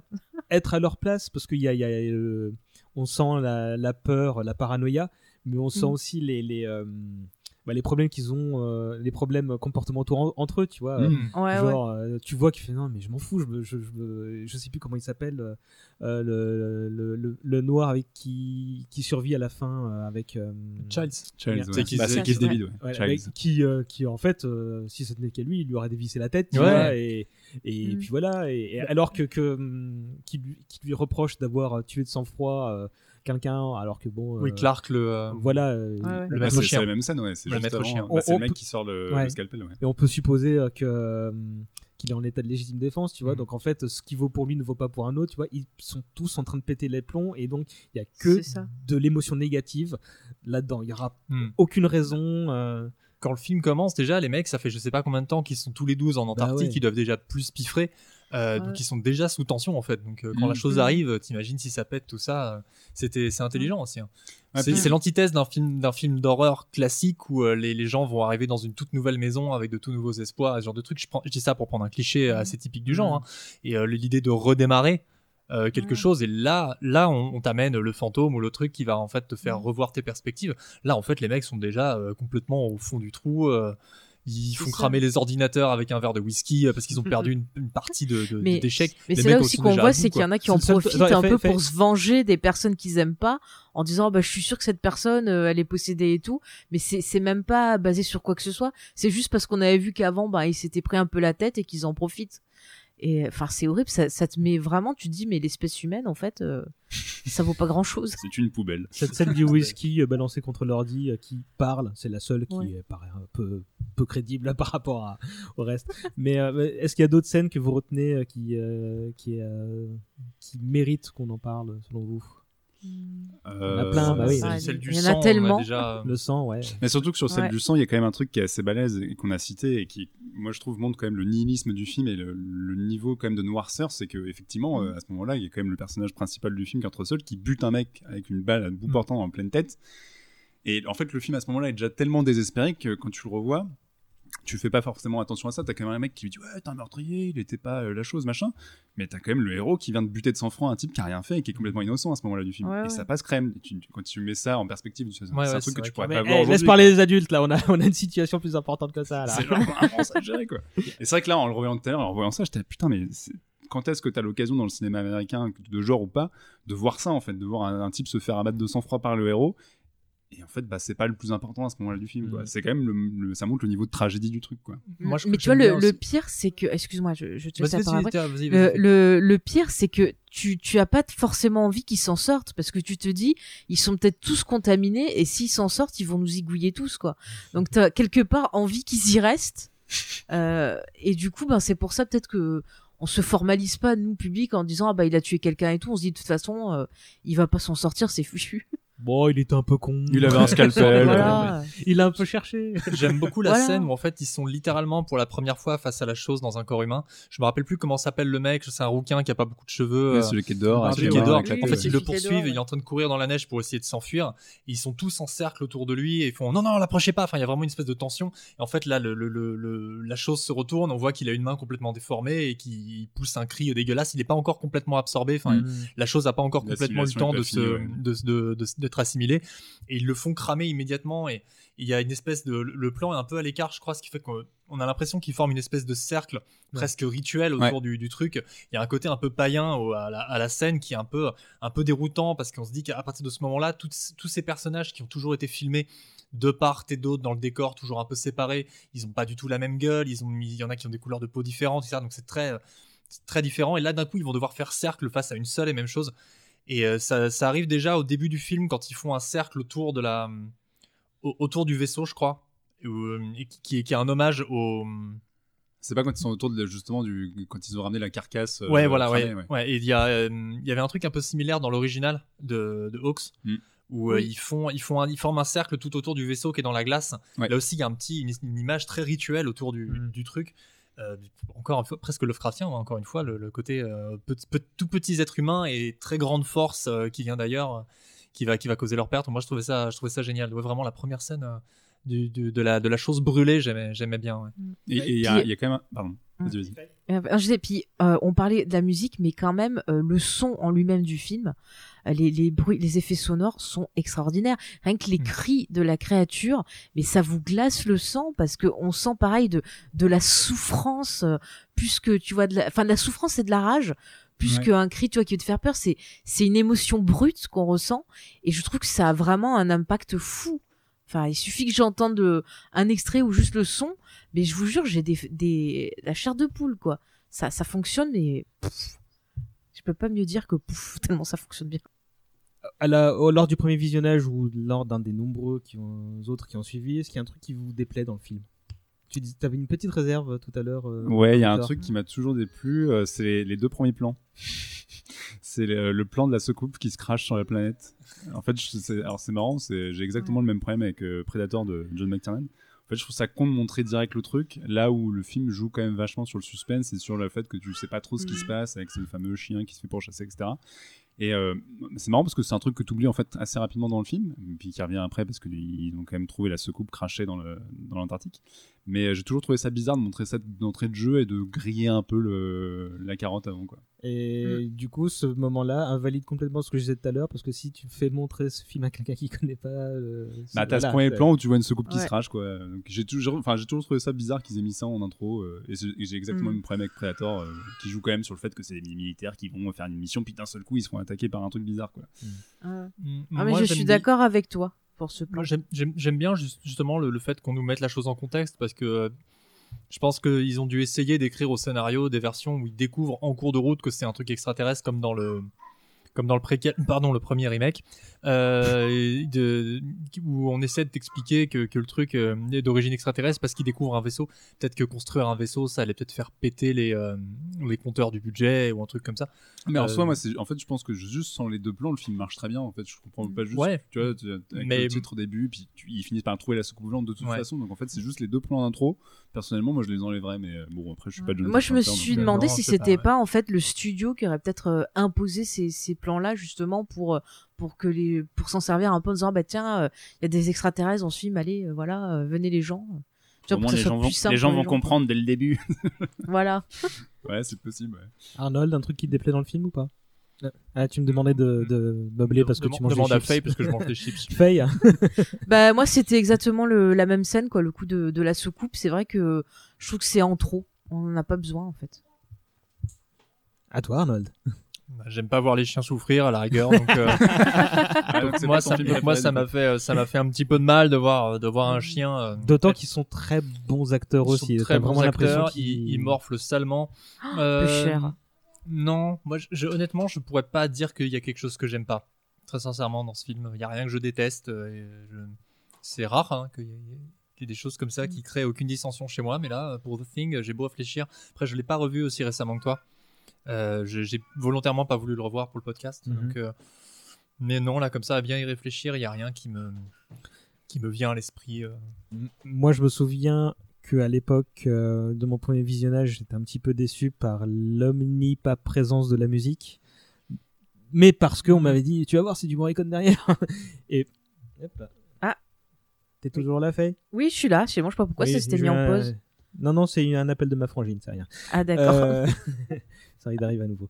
Euh, du coup, cette musique tellement bah, peu présente, elle a un rôle, tu vois, mais effectivement, si tu attends du Morricone, bah. Et- et- mi- ouais. Mais initialement, il avait composé quelque chose de complètement différent, Morricone. hein. Il avait fait quelque chose de, de symphonique, de ouf, etc. Et euh, John Carpenter, qui était déjà quand même son énorme fan numéro un, s'est permis de lui dire non Mm. quand il a entendu son score. Et en fait, il a fait faut que tu fasses quelque chose de plus. euh, Plus bah, simple, moi quoi de plus plus moi quoi concrètement Mm. et en fait il lui a fait il lui a fait une BO de Carpenter quoi Ouais. mais mais moi moi je, je pensais que tu posais la question dans le sens euh, initialement est-ce qu'il y a quelque chose qui t'a déplu? Euh, avec le recul peut-être qu'au regard des autres films de Carpenter je suis un peu déçu quand j'entends pas ça touche dessus. Donc peut-être qu'effectivement il y a un- quelque chose de gênant vis-à-vis du manque de Oui, parce que je sais pas si on l'a pas dit, mais c'est pas un film qu'il a écrit, euh, si, non? De quoi le si Carp- Carpenter n'a pas écrit la BO Non, il a il pas. a- euh, par- je parlais du, pardon, euh, du film. euh, il a pas écrit le film. non non il, Non. il a C'est le seul qu'il a lui. pas écrit à ce moment-là c'est- de sa pas lui le carrière. scénar ouais. Oui, pardon, t'étais encore à la, J'étais euh, sur la bande son. Oui, juste pour, pour dire pardon, que je répondais à ma par, soeur. par rapport aux autres euh, thèmes euh, emblématiques du cinéma de Carpenter, c'est vrai que c'est pas celle qui me vient le plus euh, à le l'esprit ouais euh, à l'esprit quoi, parce qu'il a quand même sa touch et même là on sent que c'est un peu Ennio Morricone qui prend la touch Ouais, de Carpenter. Mais elle est bien quand même. un hein. juste milieu, je trouve. En, live, en live, il la joue. Je veux dire, il la, il la joue, euh, il la joue sur euh, sur scène, donc il Mm. n'y a pas non plus à tortiller. Cela dit, je, je disais qu'il n'a pas écrit le film, mais il a effectivement, c'est une des premières fois qu'il n'a pas écrit la musique. des premières fois euh, qu'il écrit pas à la ce moment-là, ouais. ouais, parce Ouais. que il- Ouais. c'est- je crois que c'était la production qui disait bon, on va le mettre déjà au rôle de, de réalisateur. il Bah, plus, avait euh, plus de moyens, donc lui-même il s'est dit, bah, pour une fois, euh, je peux peut-être essayer ben, de, de faire autre chose, mais il a pas pu s'empêcher, bah, voilà, comme on l'a dit, de rester euh, bien proche de, de Morricone et de, ouais, de lui dire là tu fais des trucs trop compliqués, fais plus simple, fais ci, fais ça. Mais au final, il avait l'air de d'avoir apprécié d'avoir travaillé avec lui, mais il me semble Mm. que Morricone, euh, c'était un petit peu moins de son côté. Ouais, moi j'avais cru comprendre qu'à la fin, Mm. euh, les relations n'étaient pas euh, super beau fixe, justement parce que Carpenter, quand même- qui était arrivé avec ce statut de, de grand amateur de Ennio Morricone, c'était permis Mm. de lui dire euh, calme-toi Coco, on joue plus simple. Et je crois que Morricone, bon, euh, bon, avec la carrière qu'il a, il pouvait avoir un peu d'ego et ça, l'a pas trop, ça lui a pas trop plu. Voilà. Il y, a une sup- il y a une super vidéo qui existe, j'en parle pendant que j'y pense, euh, qui s'appelle Journey to John Carpenter. Je sais pas si vous l'avez vu. Euh, je l'avais pas mal partagé sur la rentrée. C'est euh, c'est un montage qui a été créé par un, un type très sympa qui s'appelle Richard Vezina. C'est Ouais. 15 minutes, 15 minutes de montage de film de John Carpenter, séparé en trois chapitres, entièrement sur la musique de d'Ennio Morricone. Euh, Mhm. Avec euh, le dernier, le dernier segment, c'est sur un morceau de Metallica. C'est bluffant, c'est génial. C'est le truc que j'ai découvert en confinement. Ça dure euh, un quart d'heure. Tu, tu mates ça, en fait, ton premier réflexe, c'est de me dire, faut que je me les refasse tous. il y, a des- il y a des plans sur, il y a notamment, notamment The Thing qui est, un- qui est inclus dedans et c'est, génial. Enfin, tu, quand tu vois la musique de, de, de Morricone, euh, c'est celle de, qui a été utilisée sur euh, La Bon, la Brute et le Truand. Et Ouais. ça, plus sur les images de, de Carpenter, c'est, c'est l'évidence même. Et c'est un des plus beaux hommages qu'on ait fait au cinéma de Carpenter à Morricone. Je mettrai les liens euh, quand Ouais, tu, balance. je le mettrai Ah en ouais, ouais, je veux description pour. voir. euh, je le mettrai en- comme ça, tu pourras le mettre en, en description dans, dans le truc. euh, c'est vraiment super, faut le découvrir absolument. D'accord, avec plaisir. Euh, Est-ce que tu, tu disais euh, Arnold tout à l'heure que tu avais voulu voir après le film originel, euh, donc celui de, de, Oui, de celui de Camp, 51. donc la, la chose venue d'un Mhm. autre monde. Tu l'as vu toi? Ouais. euh, Ouais. Toi aussi tu l'as vu, euh, Faye? Oui, oui, oui, oui, je l'ai Bah, vu. Vas-y, commence avec ton avis, on va tourner. euh, Ouais, eh ben, chips, du moi j'ai j'ai quand même pas mal ouais, j'ai même pas mal aimé je trouve que alors c'est pas du tout pareil que la version de Carpenter du coup c'est la version de Carpenter on peut dire que c'est un bon remake parce que il se rapproprie l'histoire mais la version originale euh, on va avoir des oppositions entre les scientifiques et les pas scientifiques euh, euh, la créature c'est un peu tourné autrement aussi c'est un film ben très euh, très vieux film classique de, de, de monstres quoi ça pourrait être euh, comme les films de- de- d'extraterrestres de, l'époque, genre euh, La Guerre des Mondes ou un truc comme ça au niveau ambiance. Euh, mais euh, ouais, moi j'ai bien aimé en fait les persos. C'est intéressant de voir justement euh, le rapport de force entre eux. La réalisation, elle est, elle est top aussi. Non, vraiment, j'aime beaucoup les deux. C'est c'est un film de guerre froide en fait, euh, typique de son Ouais. époque. euh, euh, tu sens un peu le message anti-rouge derrière, quoi. Mhm. C'est un peu, euh, Mhm. c'est un Tout peu à le- fait, ouais. mais mais ça reste un film qui est chapeauté par Hawks. Bon, il y a pas que lui qui est, qui est dans le- qui est dans le délire, mais clairement le film porte sa patte. Mm. Euh, officiellement, c'est pas c'est- réalisé par ouais. Hawks, mais officiellement, enfin, tout voilà, le monde sait que c'est. Hawks qui l'a Clairement, fait, tout le monde sait que c'est un film que, que Hawks a fait. Après, euh, c'est un la, la nature de, de la chose telle qu'elle est décrite dans la dans le roman est complètement changée. Quoi, c'est plus quelque chose de, c'est plus une créature métamorphe. C'est euh, une créature extraterrestre qui est issue d'une race de plantes euh, qui vient d'une autre planète, je crois, Ouais. et qui au Ouais. final prend forme humaine, mais euh, elle ne prend forme humaine qu'une fois. Et en fait, c'est une créature carlofienne euh, à Ouais, la ça fait très à façon, Frankenstein, façon ouais. créature de Frankenstein. Ouais. Et c'est c'est pas que c'est inintéressant, hein, mais euh, c'est un film qui est intéressant pour le d'un point de vue archéologique quand tu veux contexte, analyser un peu le, le contexte de l'époque et tout. Mais c'est un c'est un film qui a un peu vieilli, quoi. euh, et pas pas forcément dans le bon sens du terme. Après, il a il a des petits côtés oxiens que j'aime bien, c'est-à-dire le personnage féminin qui, parce qu'il y a un personnage féminin dans celui-là qui est Oui. assez, assez dominant finalement par rapport aux héroïnes de, de, de, de cette époque et qui, qui est assez marrante et qui se, se tire, qui, qui tire bien son épingle du jeu par rapport à un cast majoritairement masculin euh, et euh, pas aussi bourrin, mais il y, a- il y a encore cette espèce de, de dissension entre scientifiques et, euh, et, et- et pilotes et soldats et tout. Mais, mais, euh, mais c'est un film qui se finit bien. C'est pas, c'est très loin d'être un film nihiliste. Ouais, c'est un pas film, du tout la même c'est un Oui, film américain, c'est un film américain victorieux, quoi. C'est pas, Mm. ça n'a rien à voir. C'est pas un mauvais film du tout, mais je- si je devais encore conseiller un aux gens, ce serait pas celui-là, quoi. Ce serait le, le Carpenter direct. Arnold? Jean-Victor plutôt. Euh, je- je- je- Jean-Louis? Mais on a changé entre temps, on s'est assimilés mutuellement. Tous les Euh, faits que ça te fait, que je te dis, il manger des chips. Non, moi, je, je suis assez d'accord avec Arnold. Moi, c'est un film que j'ai découvert, euh, que j'ai eu la chance de voir dans, dans un cinéma et ça m'avait passablement ennuyé en fait parce que c'est quand même les tropes de l'époque. C'est très très lent et euh, pourtant Howard Hawks c'est quand même un réalisateur assez balèze qui a fait des trucs formidables.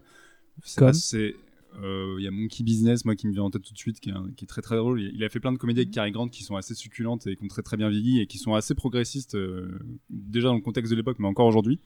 Euh, puis après, bon, il a fait le Scarface original et plein de trucs assez, assez costauds aussi, mais, euh, mais pour le coup, c'est vraiment pas un de ceux que je retiens, euh, et pas un de ceux qui me passionnent le plus, quoi. Hmm. C'est le seul film de genre, entre guillemets, de SF qu'il a fait. Il a, il Ouais, en a ouais. fait d'autres après, au sein- dans ce genre-là. Ouais, à la base, c'est un mec qui fait principalement du, Du vrai western, cinéma. du western et du, du cinéma de papa, quoi. Hmm. Et Et euh, si je peux me permettre, juste, il y a euh, la- une vidéaste qui s'appelle euh, Rattle Rock qui a fait euh, une vidéo où elle compare, enfin elle compare, elle parle des deux films justement, euh, donc l'original et la version de Carpenter, qui est assez euh, intéressante. Je vous la conseille si vous voulez voir euh, un peu plus euh, ben, les différences entre les deux et, euh, Mm. et voilà, vous faire peut-être un avis, vous donner envie peut-être de découvrir la version originale. Et ma deuxième recommandation, deuxième lien qu'il y aura dans la description du podcast. Ouais, N'oubliez pas parce que moi j'oublierai. hein. Ce qu'on peut dire Je te aussi vite l'enverrai. fait, Merci. Ce qu'on peut dire aussi vite fait sur le, sur le Howard Hawks, c'est qu'il était déjà dans Halloween, parce qu'il y a un passage Oui. dans. Halloween où il y a quelqu'un qui regarde la télévision et c'est littéralement le film de Howard Hawks qui démarre Oui, à la les, télé, les enfants, euh, les enfants. Bah, c'est regardent The Thing, ouais, ouais. regardent The Thing, ouais. Euh, un mot sur la préquelle avec des guillemets euh, qui date de 2011. Vous l'avez vu? Oui, Oui. oui. Euh, Bon, bah pareil, Ouais, un tour oui, de on table. l'a- Moi, je j'ai vu aucun des deux, donc je vous laisse Je, parler. je l'ai pas vu au cinéma, j'ai j'ai acheté parce que je le sentais pas. J'ai acheté le Blu-ray. Euh, je l'ai pas revendu, je l'ai gardé, mais euh, en fait, c'est un. La collectionnite. Voilà, mais ce qui est Ouais. intéressant à la rigueur, ce qu'on peut tirer de ce film, c'est que d'un point de vue métatextuel, c'est un film chose. C'est-à-dire que Mhm. c'est un film qui veut paraître quelque chose, mais en fait, il ne l'est pas. Ouais. Qu'il a été vendu comme étant le préquel qui va t'expliquer comment la chose est arrivée dans le camp norvégien initialement, sauf qu'en fait, dans les faits, tu regardes le film, le déroulé, c'est The Thing de, Car- Ouais, de Carpenter, remake, ouais. quoi. C'est Mhm. un remake plan pour plan.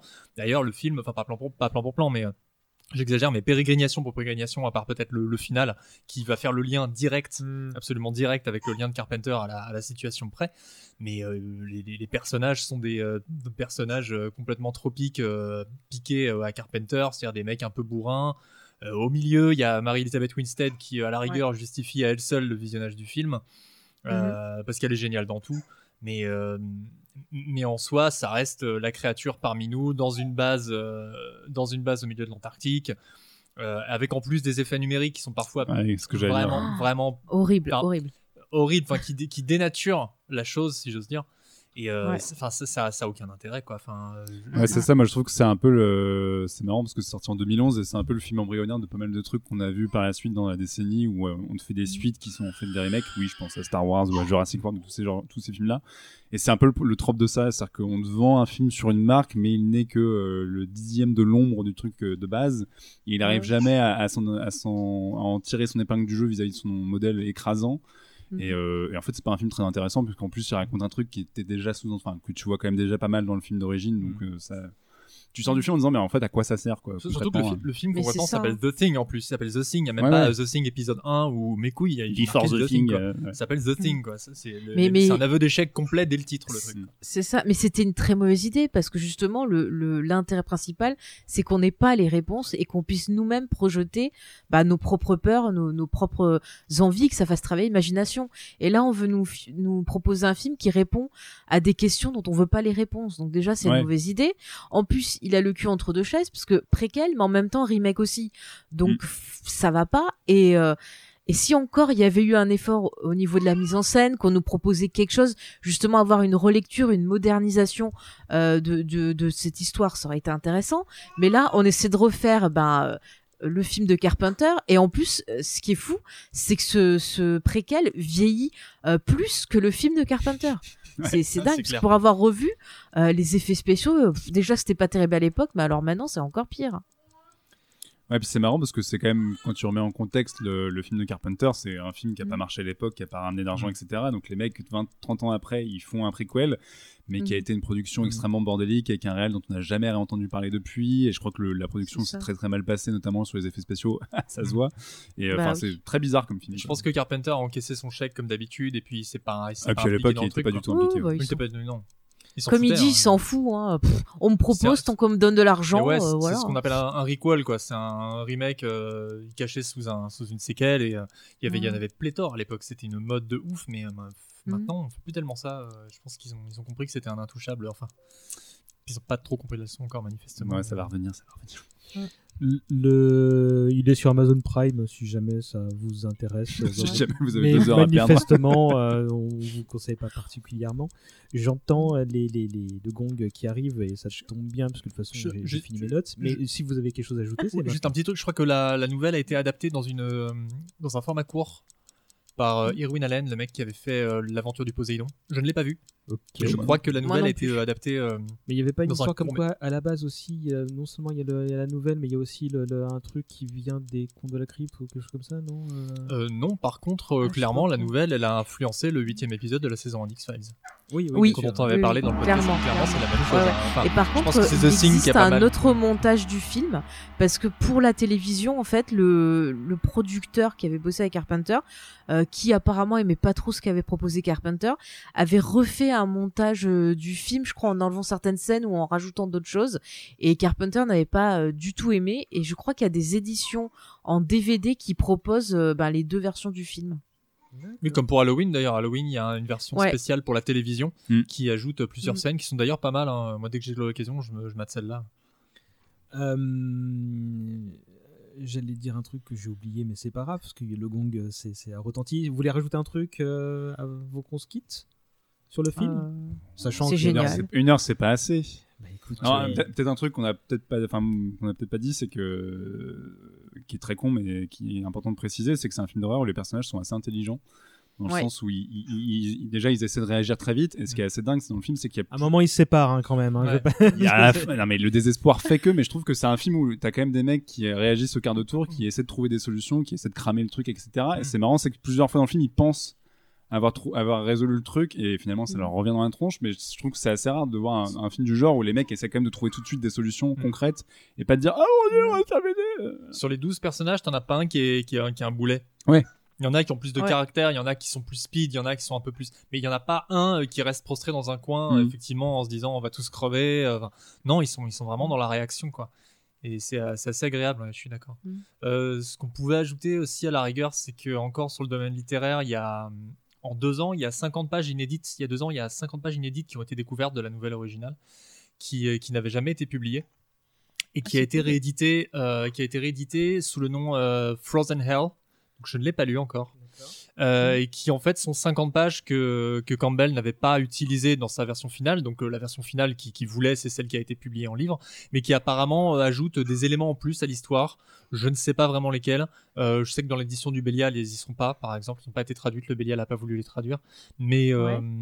mais euh, ça a le mérite d'être euh, ça a le mérite d'être mentionné et peut-être qu'ils vont se servir de ces 50 pages pour le futur remake qui, que Blumhouse prépare. Ah oui, c'est vrai. Ouais, on a pas Parce parlé qu'il de y a, ça, il y a ouais. ça. Ouais, on n'a Quoi, pas parlé de ça, encore un remake? Ah non. Ouais, Blumhouse Oh. prépare un remake, donc apparemment Carpenter est impliqué à la production un peu de la même manière qu'il l'a été pour le dernier Halloween. Pour Halloween, Euh, les derniers, parce qu'il y en a deux qui arrivent. Voilà, ouais, il y en a Mm. deux qui arrivent. Et euh, donc apparemment il est impliqué. Alors effectivement, ça a fait tout un tout un turmoil autour. de- Enfin, peu personne personne veut voir ce truc euh, se concrétiser. Après, quelque part, moi, après y avoir réfléchi, je me dis s'il y a des éléments dans les 50 pages de Frozen Hell qui sont utilisés, qui ont jamais été utilisés, Mm. qu'on utilise les euh, les idées de Rob Bottin qui n'ont pas été employées dans Mm. le dans le film euh, original. Ouais, des storyboards qui n'ont pas été pourquoi utilisés. ouais. pas euh, après est-ce que ça peut est-ce qu'un film comme ça comme, comme tu le disais est-ce que ce Mm. film pourrait ne pas être potentiellement un film d'horreur post-Covid intéressant? Tu vois ce Bah que je veux oui, dire? oui. ça pourrait être Oui, oui. ça pourrait être le, le- le- Mm. ça pourrait être quelque chose d'intéressant donc je suis moins fermé à l'idée du fait du contexte Mm. de me dire ah peut-être qu'il y a quelque chose à raconter par contre si on retourne encore en Antarctique dans le truc dans le c'est ça, il faut qu'il s'approprie le truc. Ah. faut, qu'il se Faut- l'approprie euh, Il faut qu'il fasse aussi différent que Carpenter quand il a pris. Ouais, pris Ouais, exactement. Il Ouais, faut se réapproprier. Après, il faut euh, prendre une personne qui va se réapproprier le truc. Tu vois, limite, moi, je verrais bien. Tu prends Guillermo del Toro. euh, le mec, je suis sûr qu'il pourrait faire un truc. En plus, Mm. le pauvre, il voulait faire les montagnes hallucinées. On l'a pas laissé faire. Donc, euh, Ouais, peut-être moi, je dis trop pourquoi évident, pas. justement. ouais non, trop euh, évident Ouais, mais je l'aime bien, lui The aussi, c'est The Thing, hein, concrètement, hein, donc, euh, Ah, bah Max Pécasse, justement. bah oui, par exemple. Michael Bay aussi, pendant qu'on y est. Allez. Ils, ils ont déjà un réal, je crois, mais je sais plus qui c'est. Si, Après, le, euh, le, le réalisateur là qui a, qui a fait Doctor Sleep et qui a fait les, les excellentes séries putain, de, ouais, de Mike Netflix, Flanagan, là, The. Mike Hunting, euh, et euh, il serait pas mal lui. On est un peu loin Ouais. de son, on est un peu loin de son créneau. Ouais, c'est pas du body horror. Ouais, là, il mais je suis il sûr il qu'il pourrait, occupé, euh, il pourrait faire un truc sympa. Tu vois, genre quelqu'un un peu euh, d'inattendu qui nous surprendrait. Tu vois, ça serait pas mal. Moi, j'ai à nouveau confiance en Blue, en Blue Mass depuis qu'ils ont sorti L'homme invisible. Je, Bah, moi, c'est Ouais. le mec que j'avais cité, euh, Lee Whannell, Lee qui a fait La main ouais. invisible et Upgrade, qui est alors, à la base un, un scénariste de James Wan. Et c'est un titre dont les réels sont assez intéressantes et qui Ouais. pourrait, je pense, peut-être faire un truc avec Après, ça. faudrait pas faire en faire une sorte de maître étalon du genre et que ça devienne trop systématique, tu vois. Moi, je Non, trouve ça un peu dommage. euh, Il y a plein de plein de réals qui peuvent faire des trucs super. Après, je pense que cette espèce d'histoire de, de créature protéiforme qui prend des diverses formes, diverses- ça peut aussi servir des, des, des thèmes d'aujourd'hui qui sont très représentés au, au cinéma, notamment sur la différence, sur euh, l'intégration, sur. euh, Mm. Je, je pense qu'il y a quelque chose, il y a quelque Mm. chose que, qui, qui est exploitable. Je le, Mm. je dis pas que je l'aborde pas avec méfiance, ouais. mais je pense que Mm. dès, dès le premier trailer, je serai devant mon ordinateur le premier Mm. pour euh, juger de, de ce que ça peut donner. Je condamne pas le truc par avance, mais euh, est-ce que ce sera meilleur que le Carpenter? Je pense que c'est vendu d'avance que non. quoi. Mais Bah, c'est Ça- pas ça possible d'être meilleur que ça pas n'empêche-. Ouais, moi, j'ai peur du syndrome Halloween pour le on coup. peut en tirer un film pertinent. Hmm. À défaut d'être un très grand film, je pense qu'on peut en tirer un film pertinent, donc euh, je vais rester ouvert à l'idée. Donc on rendez-vous dans un ou deux ans pour euh, The Things Kills avec une bande son de John Carpenter et il y a un vague crédit à la production. The Thing is back. Euh, on- vous l'avez entendu côté actu, donc il y a la nouvelle qui est rééditée euh, là au moment où vous aurez ce podcast, elle sera dispo en librairie et dans la collection Une Oui. heure lumière qui est une excellente collection de nouvelles. Et côté actu, pour info, si ça intéresse les, euh, les joueurs de plateau, il y a un jeu de plateau en ce moment sur Kickstarter qui sur cartonne. Euh, ça a l'air d'être entre Zombicide et le loup-garou de Tierce-Lieu, parce que forcément parmi les joueurs il y a euh, quelqu'un d'infecté. Donc euh, ce- le, le- le jeu a l'air marrant. Mais oui, si le truc est déjà rentabilisé à balle et pour la, la traduction française comprise, je crois. C'est Matago, ouais. qui Ouais, fait Mais euh, il existe un jeu vidéo The Thing. Alors j'avais eu l'occasion de tester, il me semble que c'était sur PC, qui était pas trop mal justement où il y avait ce côté un peu, ça jouait vraiment sur la paranoïa. Il fallait trouver qui était infecté, qui était pas infecté, trouver un moyen de s'en sortir. Et dans mon souvenir, il était pas si mal que ça. hein. Je l'ai Ouais, pas qui joué, était sorti mais- en 2005, je crois. un Ouais, C'était euh, PlayStation 2, je GameCube et PS2, ouais. Et Ouais. euh, il y a- de toute façon, il y a plein de petits euh, médiums euh, qui ont fait leur truc aussi. Il y a eu un comics apparemment qui a eu sa petite réputation. Oui, oui, je euh, crois. Ouais. Et euh, il y avait même quelqu'un qui a fait réécrire la nouvelle, mais du point de vue de la créature, qui disait Oui. Je sais pas ce qu'ils veulent ces Oui, gens-là. qui moi, s'appelle Les Choses. Ah, d'accord. Les Choses, c'est sorti en 2010, mais alors je l'ai chez moi, mais l'auteur, je ne me rappelle plus. Bon, et, euh, c'est un truc que j'ai entendu dans le fameux podcast de Split Screen dont vous parlez au début de l'émission et sur lequel on vous renvoie si vous voulez en apprendre un peu plus euh, sur euh, les coulisses, euh, tout ça, tout ça.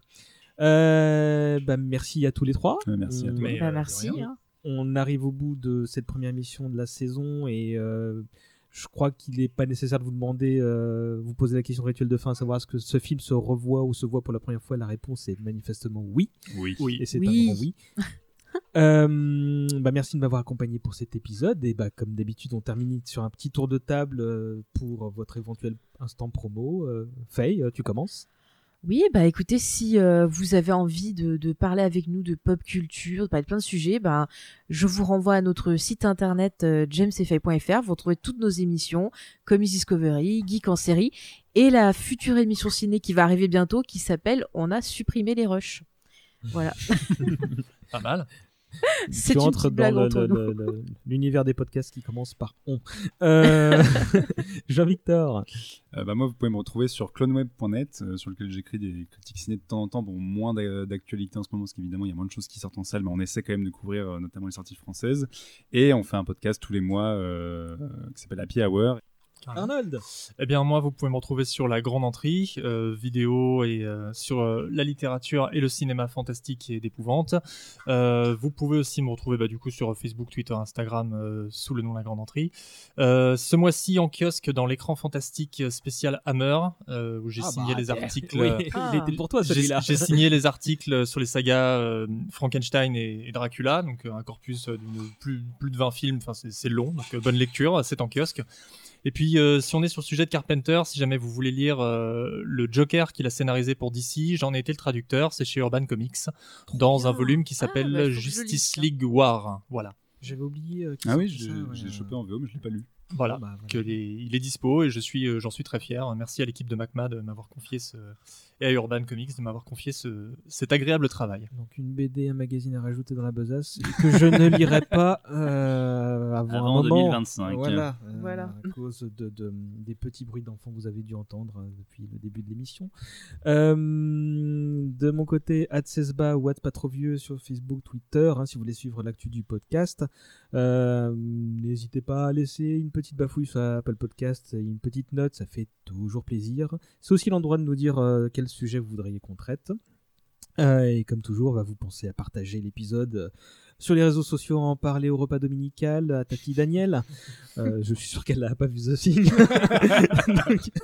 C'est le. J'en parlerai à mon cheval. On va lui dire, Euh, mais c'est un film très gentil, il y a des chiens, il y a de la neige, c'est des- sympa. Pour un premier, on dit pas le rendez-vous galant, je pense que c'est parfait. C'est bientôt Noël, c'est parfait. Ouais, mais oui, c'est donc un film de. Noël, mais voilà. Ça pourrait être génial. Remonter le, le film sur Jingle Bells. Je... Écoute, Ah, mais Défi- ça se défi- teste. Hein. Défi accepté. Je n'ai pas le temps, mais trouve quelqu'un et je relayerai. Euh, dernier petit mot concernant les trucs qui vont arriver. Le prochain numéro, dont n'est pas trop vieux, sera un peu particulier puisqu'on va s'intéresser à plusieurs séries télé, mais surtout un segment télévisé qui les a diffusées. Je veux parler de la trilogie du samedi. Et Ah. oui. euh, Il y a un petit truc sympa au milieu de cet épisode qui, se, qui est en train de se préparer, donc euh, je vous donne rendez-vous bientôt pour ça. Du côté des autres shows, euh, il y a un épisode de- d'éléments déclencheurs sur Patrice Lecomte qui devrait être mis en ligne prochainement si c'est pas déjà fait au moment où celui-là sera diffusé potentiellement dans d'ici une à 12 semaines. Euh, et euh, d'ici la fin d'année, il y aura un hommage collatéral sur euh, un mangaka pour changer. Pas de nouveaux projets de podcast pour le moment. Bon, ça va, t'en as, as quelques-uns Voilà, même. paternité oblige, mais des nouveaux projets quand même. Ce sera peut-être mieux que le lancement d'un podcast. Le, le- le confinement et les derniers mois ont été assez studieux et on va pouvoir bientôt annoncer quelque chose, peut-être même dès la prochaine émission. Voilà, voilà. Euh, alors, je disais tout à l'heure que la bande son du film n'est pas mémorable, mais est-ce qu'il y a quelque chose sur le, un morceau sur lequel on peut conclure Ah, le thème. Le Le thème, main tout theme, simplement. Ah oui, le thème, ouais. Mm, mm. Oui, parce que je pense que là, pendant le- le- le- l'enregistrement, je sais pas ce que je vais implanter d'autre à part le toun toun toun toun toun. Euh, Il y a sûrement des remixes et des, Mais il est des- trop bien le thème. ouais, des mais- versions, euh, des versions métal, techno, de tout avoir. Donc, euh, Oui, mais j'ai plus le temps de faire des recherches. Il faudra que je me contente de la bande son originale. Merci les enfants. On vous donne rendez-vous donc dans quelques temps pour euh, la suite. Euh, en attendant, vous avez euh, des émissions de Faye et euh, oh. James. Oula. James, oui. tu vas y arriver. James euh, d'un côté, euh, celle de Jean-Victor de l'autre et la grande Lantry en troisième point. Euh, des bisous à tout le monde, portez-vous bien, euh, geste barrière, tout ça, tout ça. euh, des bisous. Check du euh, coude. Voilà, check, Check du coude, j'allais dire. Merci, Voilà, gros de bisous. Faites-vous Ciao. tester. Salut. Vous êtes peut-être la chose. On n'est jamais trop prudent. Allez, ça c'est fait. Hop.